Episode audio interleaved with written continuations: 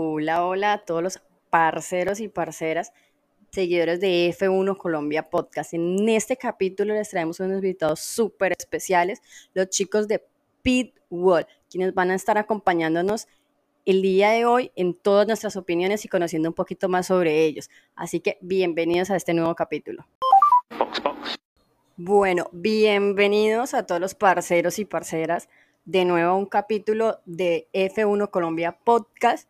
En esta ocasión les traemos unos invitados súper especiales desde México. Ellos tienen un increíble podcast que se llama Pitbull, uno de los más escuchados de México. Hacen un excelente contenido en redes sociales también, en Instagram.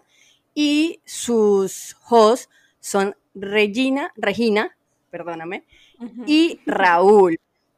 Ellos son increíbles, hacen un contenido grandioso y hoy los tenemos aquí en F1 Colombia Podcast con mi compañero, como siempre, Carlos.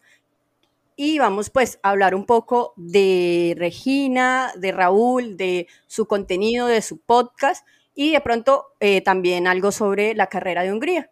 Entonces, la darle la bienvenida principalmente a mi compañero Carlos. Hola Carlos, ¿cómo estás? Hola Wendy, eh, contento aquí una vez más en nuestro querido podcast. Em, muy contentos de tener aquí como invitados a, Regina y a Raúl. Sin duda, eh, unos grandes de, la Fórmula 1 en México. Eh, admirable su trabajo para que los que nos estén escuchando vayan y, le echen un, ojito al, trabajo de ellos. Y, y nada, bienvenidos Regina, Raúl, ¿cómo están? hombre, muchísimas gracias por la, por la invitación. Estamos felices de, mezclar aquí países. Sí, la verdad, nosotros nos parece increíble el tener culturas diferentes, porque aunque pues seguimos el mismo deporte, la vibra es completamente pues diferente en cada uno de los países. Ya habíamos tenido por acá un invitado mexicano que también nos habló de su experiencia, entonces tenerlos acá, de verdad que es un placer. No, hombre, de verdad, muchas, muchas gracias. Muy contentos de que nos hayan invitado.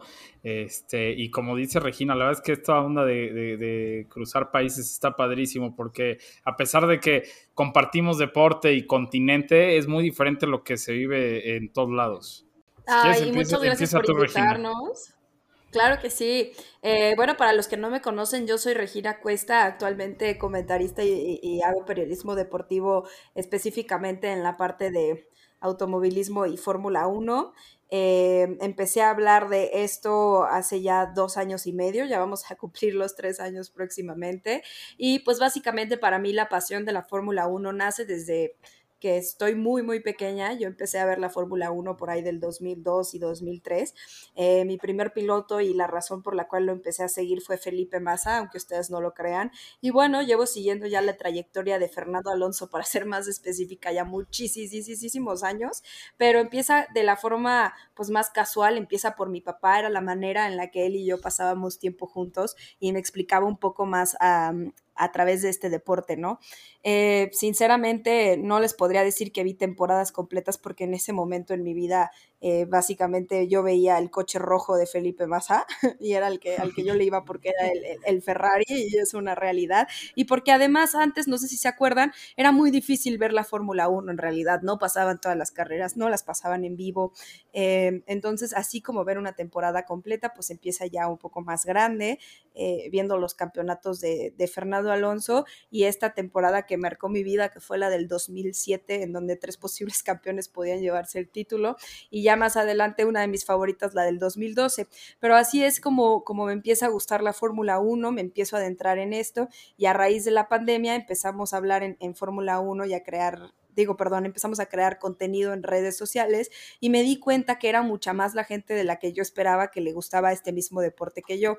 Eh, a partir de esto, llega la checomanía con la llegada de Checo Pérez a, Red Bull y pues esto explota en México, en el país, y ahora toda es, cada vez es más gente que ve la Fórmula 1, que ve el deporte y es muy bonito ser influyente en sus comentarios, en sus opiniones y en toda esta parte que, que rodea el automovilismo. Además hemos eh, creado pues esta plataforma increíble junto con Raúl, que ya ahorita les va a platicar eh, él una parte, este, su parte profesional, pero empezamos esta plataforma que se llama Pitwall, que es nuestro podcast de Fórmula 1 y que pues ha crecido exponencialmente posicionándose como uno de los más escuchados de Latinoamérica y además hemos cubierto ya eventos como Fórmula 1, Fórmula E, NASCAR, este, el Gran Premio Histórico de México, entre muchos otros, ¿no? Ya a través de automovilismo y ahora ya tenemos además nuestra página de internet que es www.pitwell.com.mx, en donde ya tenemos a más de 20 redactores de diferentes partes de Latinoamérica escribiendo notas de esto que más nos gusta, que es la Fórmula 1. Y para platicarles este, y ya terminar, eh, también tengo mi propia cápsula en, el programa de radio de Autoestéreo en México, entonces también hago radio. Eso, ese fue un, pequeño... historia. un pequeño resumen de todo la verdad, eh, pues ya hemos hablado un poco como de cómo hemos iniciado nosotros, Carlos y yo, eh, como a ver Fórmula 1, y en eso creo que tenemos una historia un poco parecida. La mía también inicia mucho con mi papá y la forma en que pasábamos tiempo, y pues en ese entonces, 2003 más o menos, yo estaba muy chiquita, pero pues estaba Juan Pablo Montoya, el, colo, el gran colombiano en Fórmula 1. El gran Montoya. Sí, y pues era como, eh, de pronto no tan como la checomanía ahorita, pero sí, digamos, era la oportunidad en que los colombianos realmente se levantaban a ver Fórmula 1. Entonces creo que en eso sí tenemos como un parecido. El mío ya no está en Fórmula 1, pero eh, sí digamos que parte un poco de eso, entonces encuentro como el, el paralelismo con Regina en ese sentido. Es que normalmente digo, yo creo que a todos quien nos acerca a cualquier deporte siempre son nuestros papás, ¿no? Entonces, este, pues igual nos pasó a, nosotros, a mí en, mi caso, y creo que a todos, ¿no? Claro, Raúl, cuéntanos, yo quiero escuchar también esa historia, yo creo que todos los parceros y parceras están esperando un poco de que también nos cuentes cómo iniciaste. Híjole, pues la verdad es que yo empecé bien chiquito en esto porque mi papá, eh, aparte de que le gustan muchísimo los deportes, eh, mi papá fue quien manejaba una marca de motos aquí en México y pues también le tocaba manejar el equipo de carreras. Entonces, pues todos los domingos este, estaba yo en el autódromo aquí en México y veía carreras de todo tipo, ¿no? Obviamente Fórmula 1 aquí en México se fue en el 92 y regresó hasta 2015, pero eh, pues siempre estuve cerca. Yo me recuerdo que veíamos las carreras de Fórmula 1 y justo acabando nos íbamos al autódromo a ver más carreras. Entonces, este, así empezó, creo que un amor que es interminable. Y pues ahí en 2000, 2020 tuve la suerte de conocer a Regina. Empezamos un podcast que, que ya no existe. Y que ya no existe. Y, y después hicimos Pitwall, que la verdad es que como dice Regina, ha crecido exponencialmente, nos escuchan en muchos países, la verdad es que eh, es difícil, eh, por ejemplo, que nos conocen mucho en Colombia, fíjate, este, a pesar de que allá escuchan mucho Fórmula Latina, también nos, escuchan a nosotros. Eh, el Salvador, Nicaragua, Argentina, Chile. La verdad es que está padrísimo que puedas conocer a gente de tantos países y la verdad es que los conoces para hablar de Fórmula 1, entonces está, está increíble. como, les platicó Regina, bueno, pues este, Regina hace radio, yo normalmente estoy eh, haciendo todo lo de la página internet junto con Ana, que es quien nos ayuda a subir las notas y eh, fíjate que también eh, a Juan Lizarralde, que es colombiano, él nos ayuda a todo lo que es estilo este, y corrección de, las faltas de ortografía y esas cosas. Entonces, la verdad es que se ha formado un, gran equipo donde ya no nada más te levantas tú a disfrutar de la carrera, ¿no? Sino son 20 personas que, aunque estamos separados, literal estamos juntos viendo la carrera para pues, tratar de entregar el mejor contenido los lunes en el podcast, eh, los miércoles que hacemos historias tras el volante y pues todos los días en la página internet con notas y, y este, y opiniones. No, eh, me parece increíble realmente como lo que tú dices, lo exponencial que viene siendo la Fórmula 1 en cuanto a países. Eh, con Raúl precisamente iniciamos por un comentario de Fórmula 1, claramente.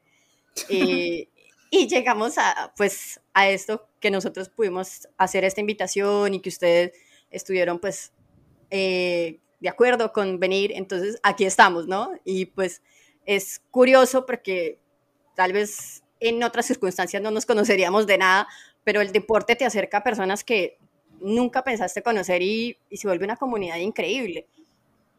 Es que justo es eso, fíjate, es una comunidad. La verdad es que creo que el otro podcast que hacíamos Regina y yo con este, otra persona, por eso se murió, porque él nunca quiso hacer, no, más bien nunca se dio cuenta que esto no es de una persona, esto es una comunidad y somos todos. Y si a ustedes eh, en su podcast les va bien, y crecen, nos ayuda a crecer a nosotros. Y si nosotros crecemos acá en México, obviamente les va a ayudar a ustedes porque pues vamos abriendo entre todos camino este, en esta comunidad.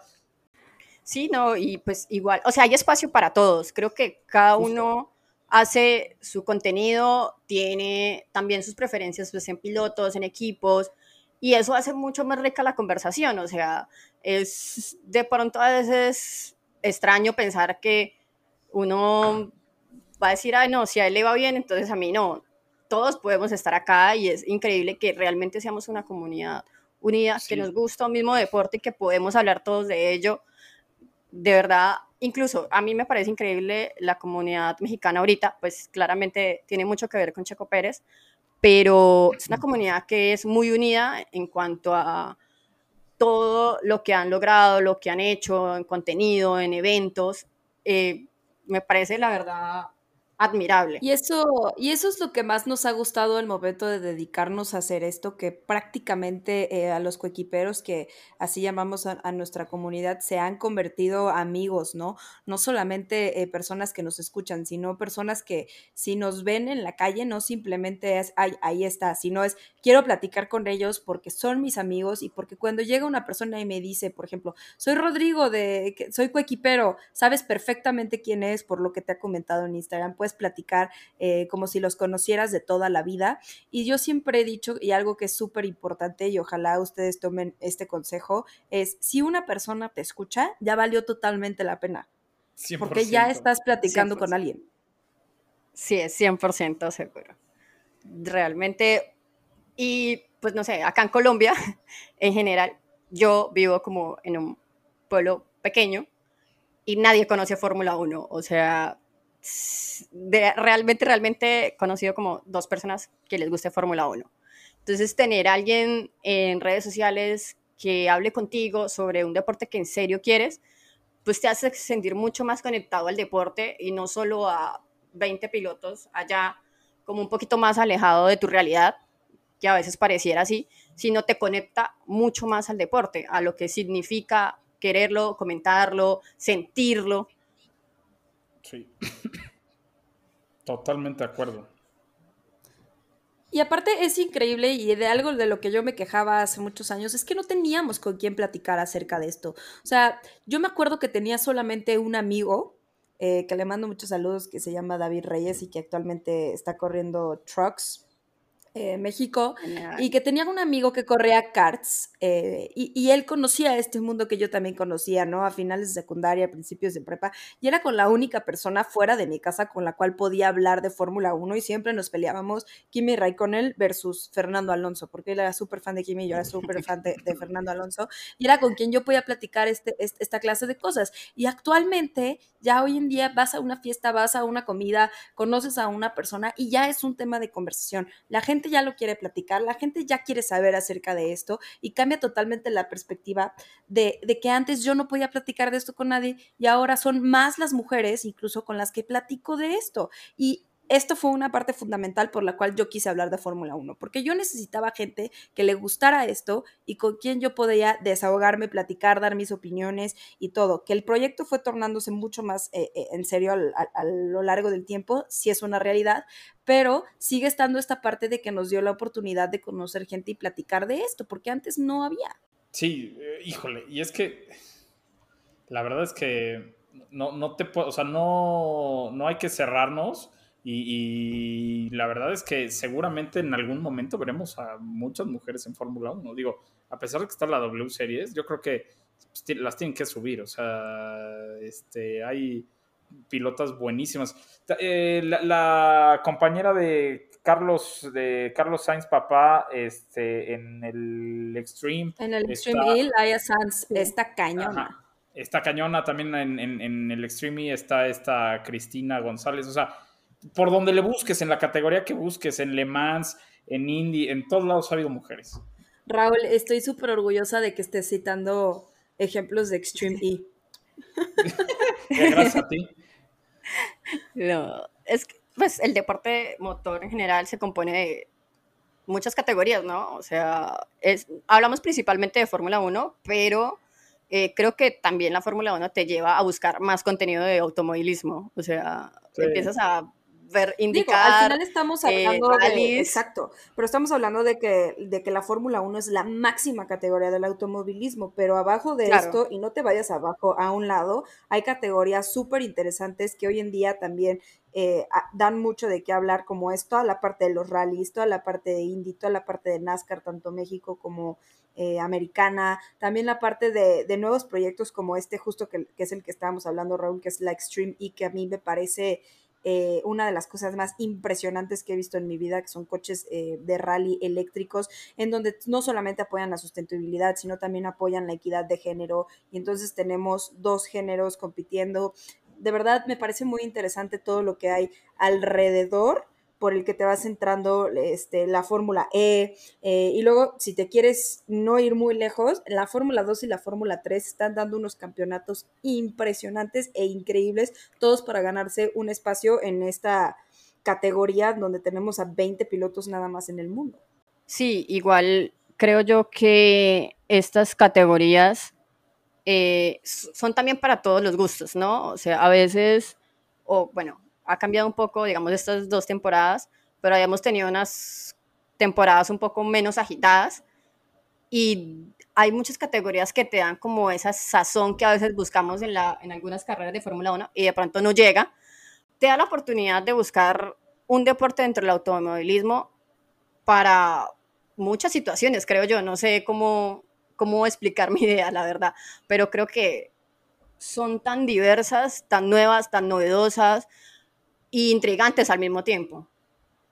Sí, sí, evidentemente te, va jalando, ¿no? O sea, ves Fórmula 1 y, aunque no te gusten los coches eléctricos, terminas viendo la Fórmula E. Y, aunque no te gusten las carreras en tierra, pues terminas viendo el Extreme. E. O sea, entiendo perfectamente lo que quieres decir. Seguro, seguro. O sea, un, deporte te arrastra a otro, claro. Sí, 100% aparte, fíjate que dijiste algo bien importante. Habíamos tenido eh, temporadas no tan, tan ajetreadas.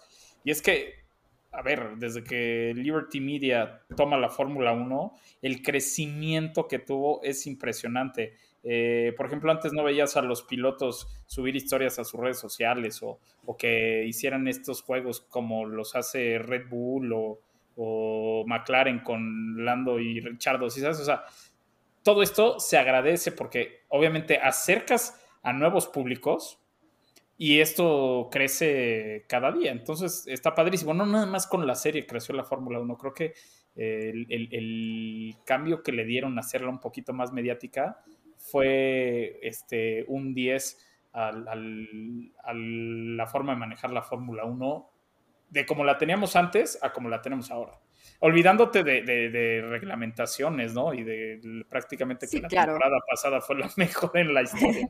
sí.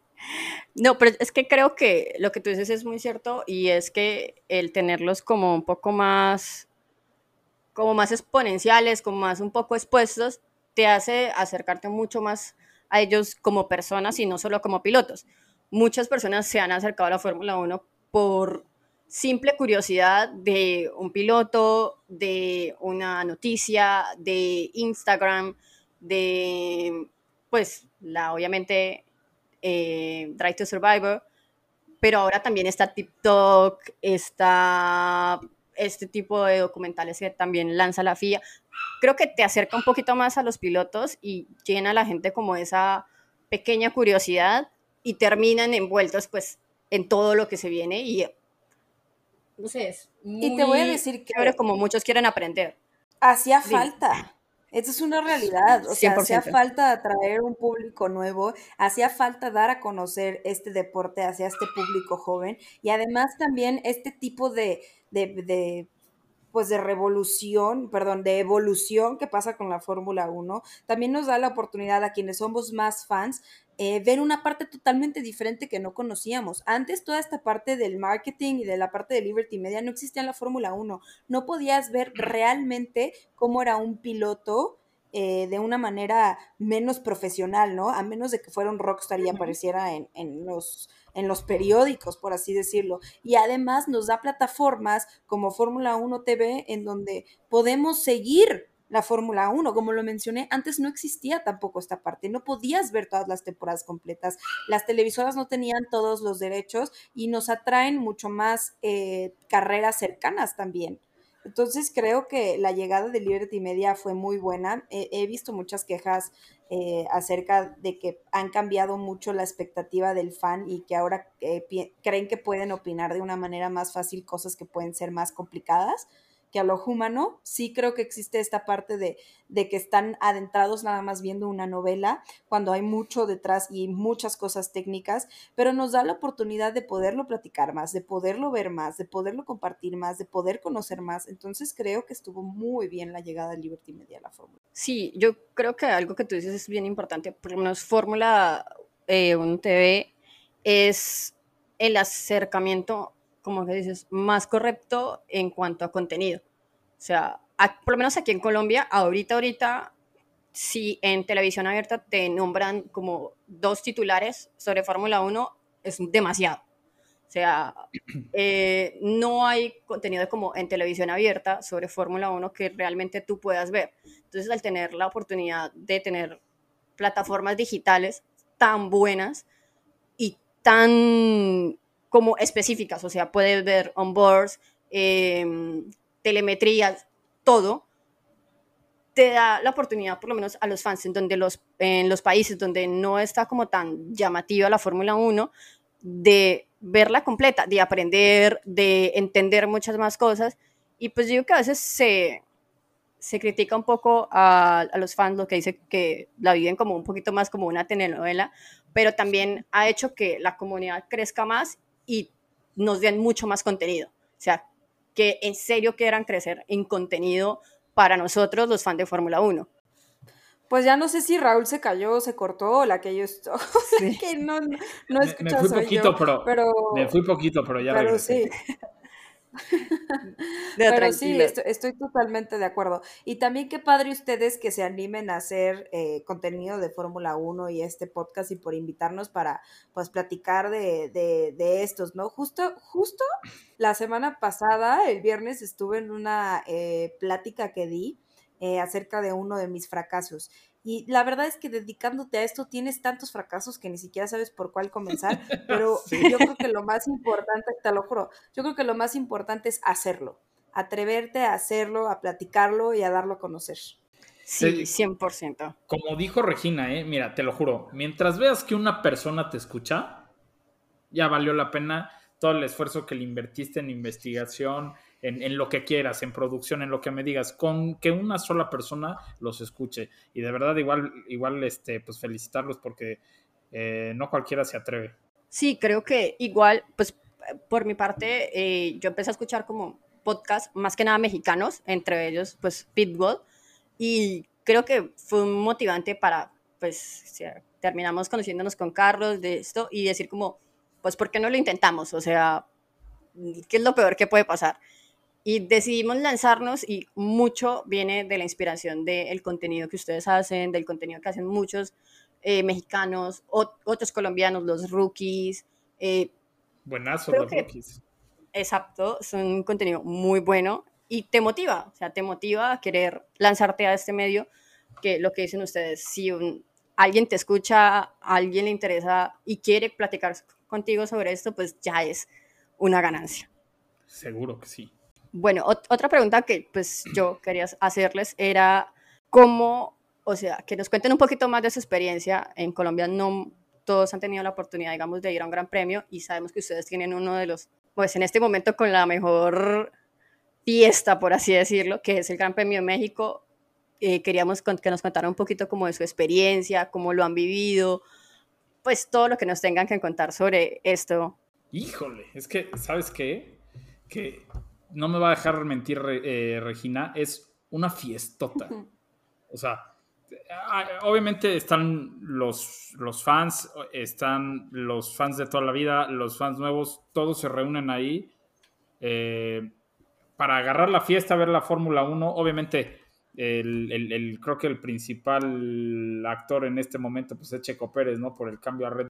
Bueno, interrumpo un poquito aquí para comentarles que pues eh, Carlos tuvo una pequeña emergencia, por lo cual nos va a poder seguir acompañando en esta agradable plática. Una disculpa a Regina y a Raúl. Seguiremos pues platicando con ellos y pues Carlos nos acompañará en otra ocasión. Así que pues sigamos acá un poquito con la charla.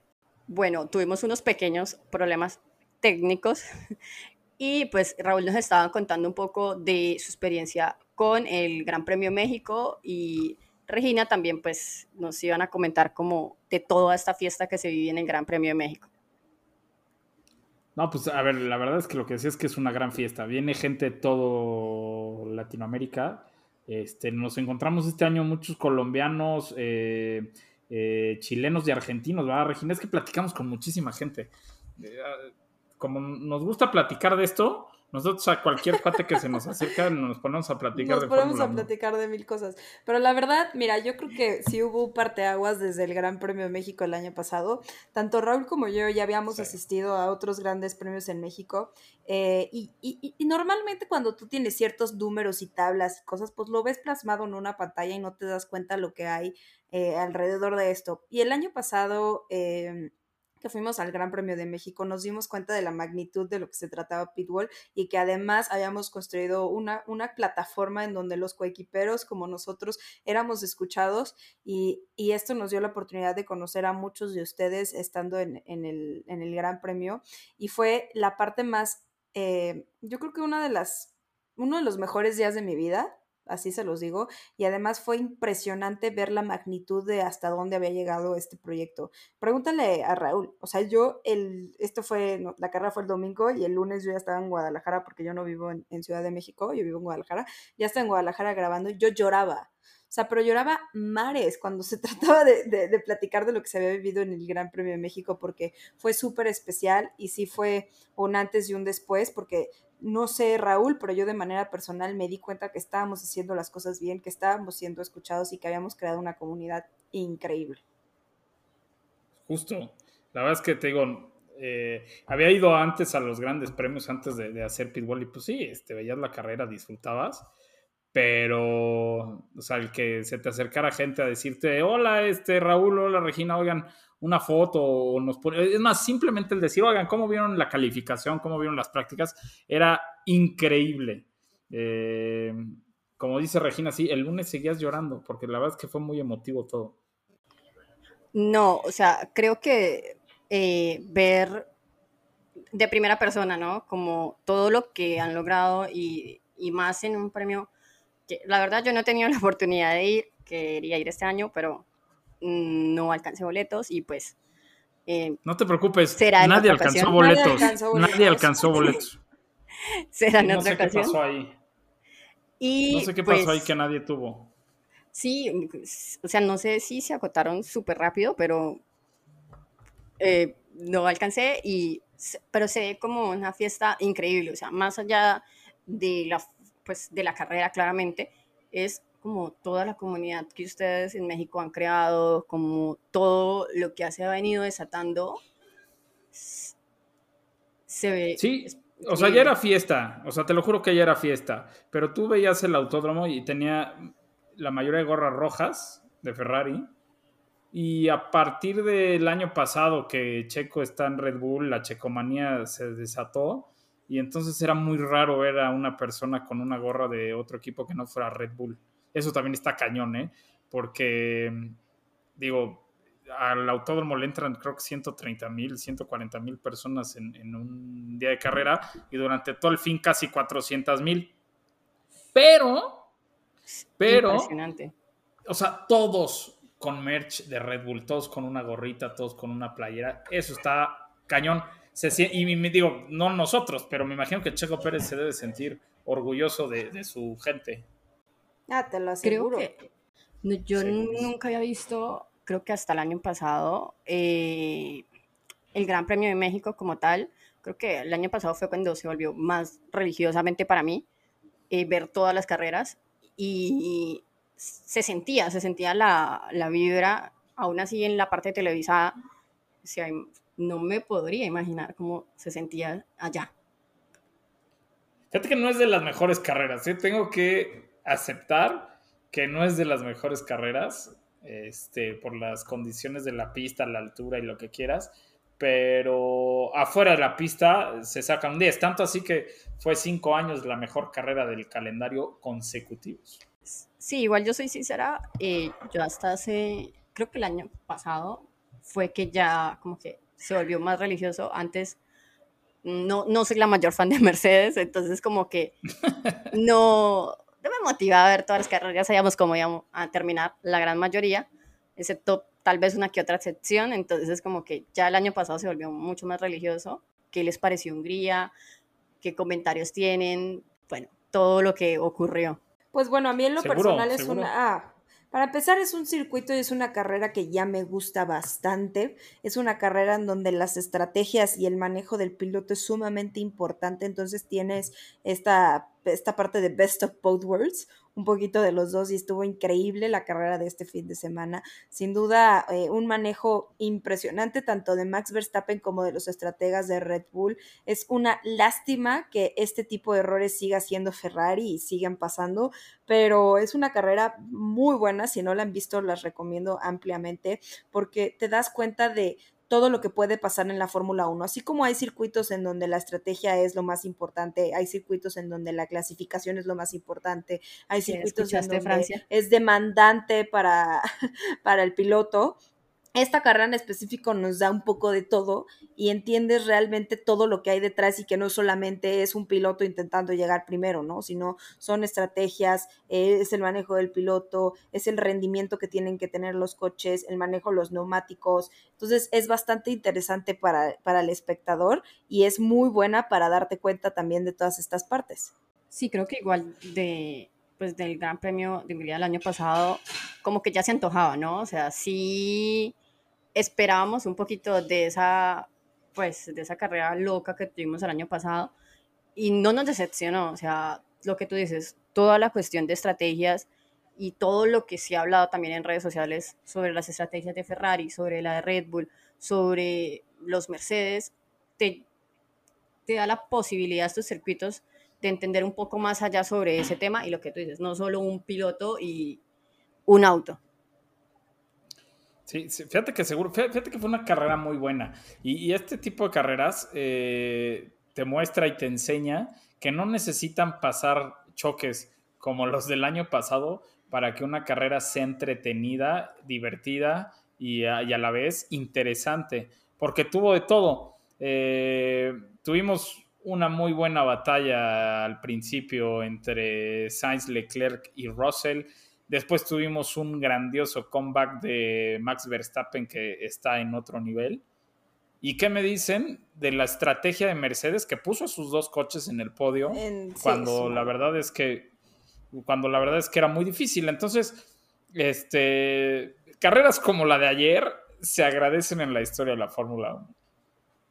Sí, creo que los Mercedes son de los que más están como potencializando las oportunidades lo hablamos pues con Carlos, de que uno de los mayores fracasos que ha tenido Ferrari es que, eh, pues obviamente, sus errores en estrategia no los dejan potencializar las oportunidades. Y Mercedes esta temporada precisamente ha estado ahí para, eh, pues, digamos que aprovechar cualquier oportunidad para mejorar ellos y sacarle el mayor provecho. Sí, seguro, la verdad es que han estado ahí. Eh, han tenido un retiro y fue por choque, no por fiabilidad. Entonces, están a 30 puntos de Ferrari. Eh, si se descuida Ferrari, los, los pasan. Porque a pesar de que no han sido el mejor coche este año, en cuanto a velocidad y en cuanto a, en cuanto a la puesta a punto del chasis para las curvas, es el mejor coche en cuanto a fiabilidad. Y, digo, y tiene a dos grandes pilotos. Entonces, hace rato platicábamos este, eh, en un canal de España eh, esa onda y la verdad es que la, los pasos, y lo dijo Regina, los pasos que ha dado Mercedes han sido grandes, pero muy estables. Y Ferrari creo que mejoró muchísimo su coche a comparación del año pasado, pero descuidaron mucho la fiabilidad.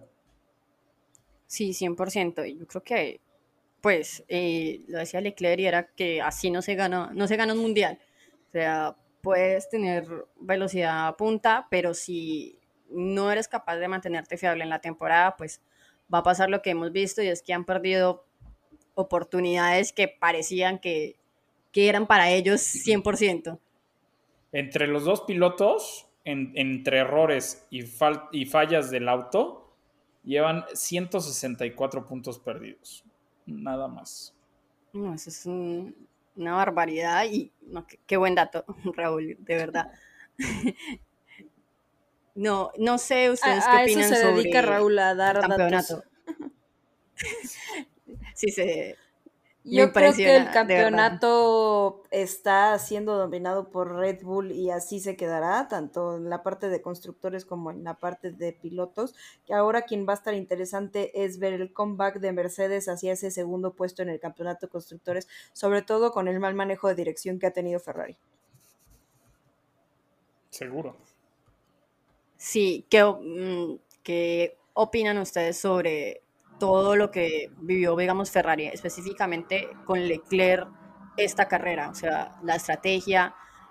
¿Le creen esto a Binotto que dice que no fue la estrategia, sino eh, que no tenían ritmo en esta carrera o pues... No, los, los cuates andaban volando, la verdad, o sea, hay que ser sinceros, o sea, el Ferrari dominó las prácticas, dominó la quali, digo, un error de Sainz que al final hizo que Russell se llevara la pole, pero en la carrera iban muy bien.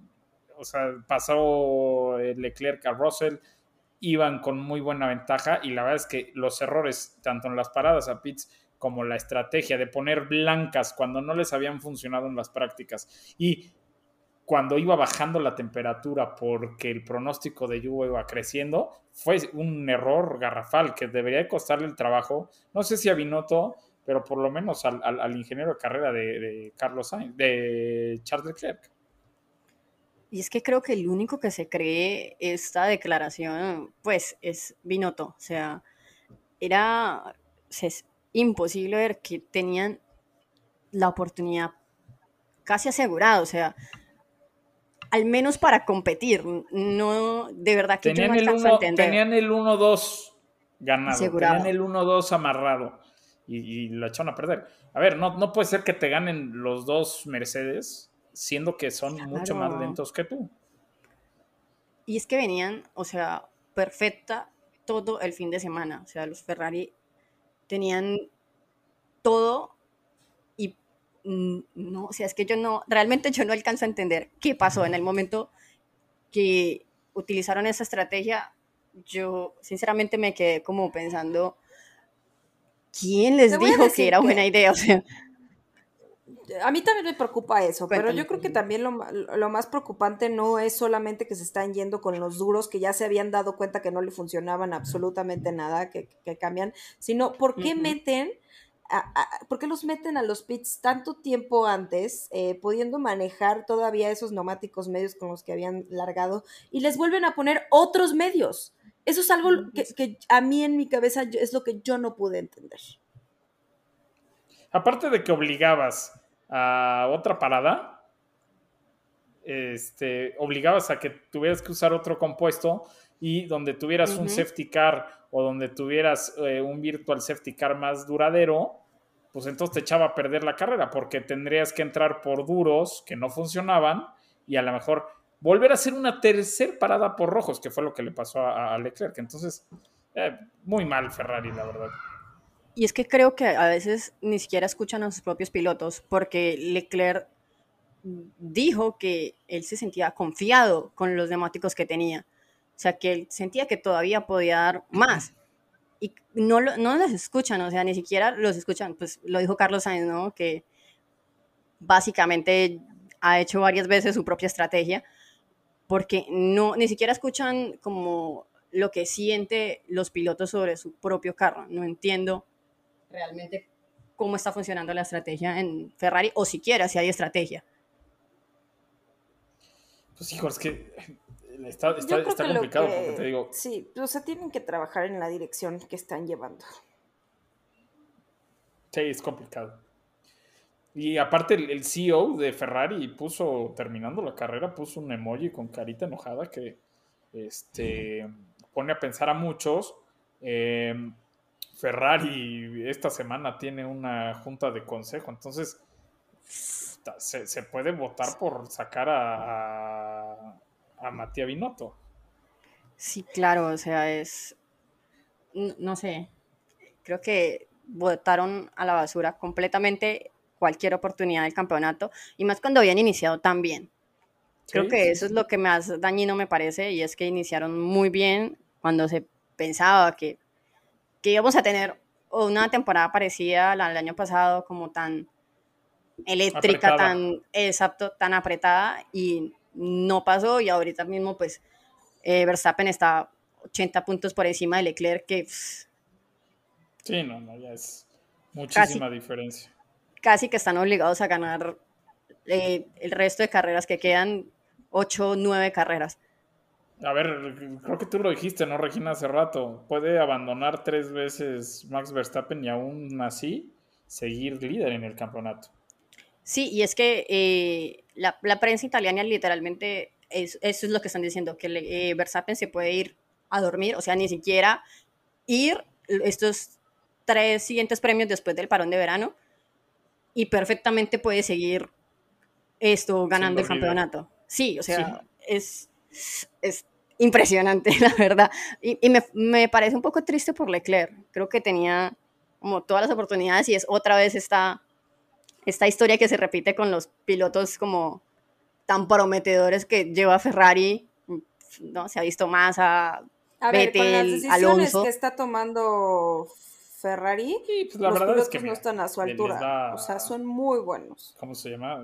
O sea, les perjudica obviamente, pero pues hay más tiempo que vida para, para Vettel.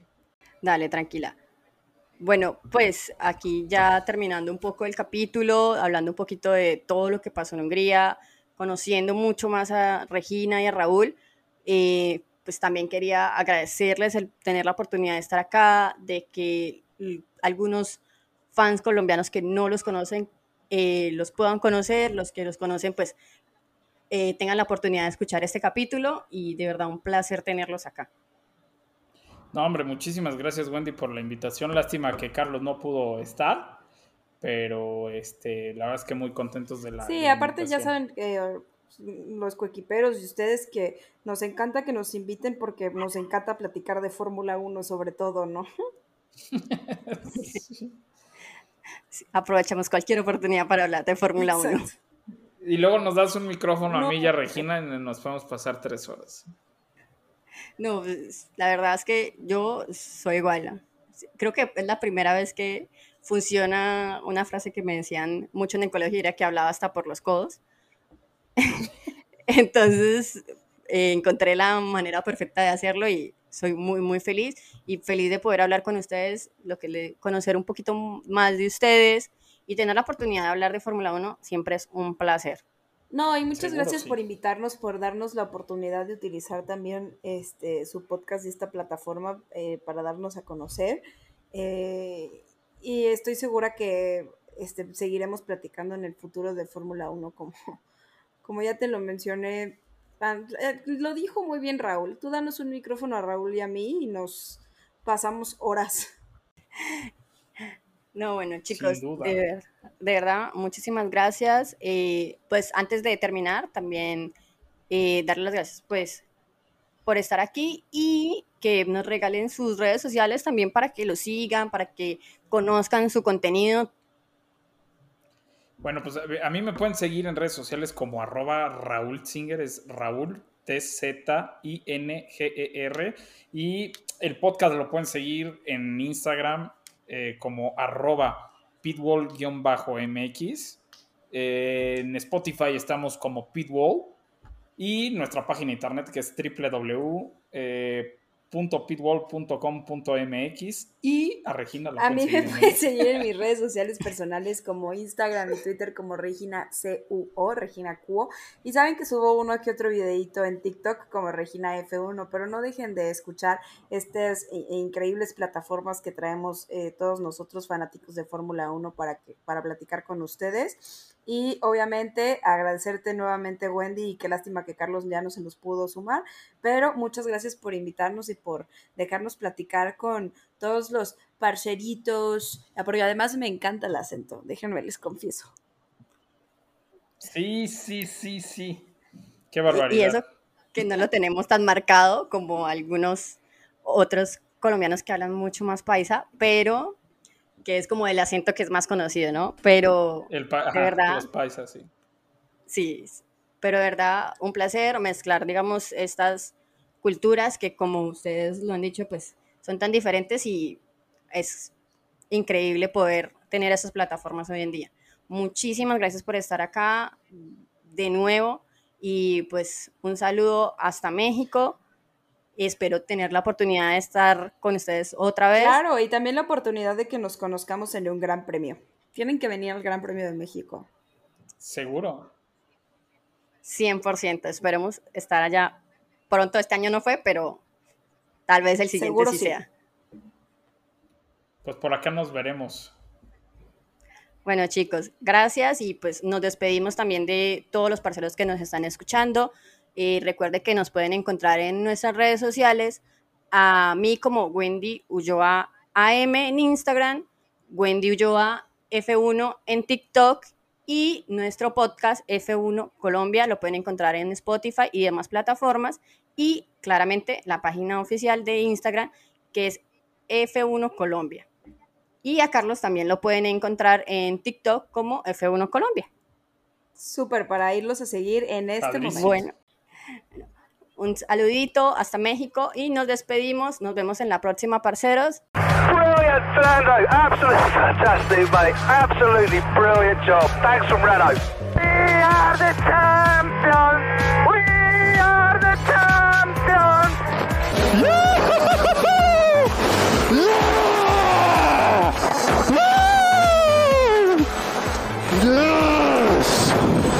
Cheers, boys. took it. Yes! Yes, yes, great drive, great drive. Ferrari's back, Ferrari's back. Yes! Sì, ragazzi! Oh, mi senti? Mi senti? Grazie, grazie, grazie!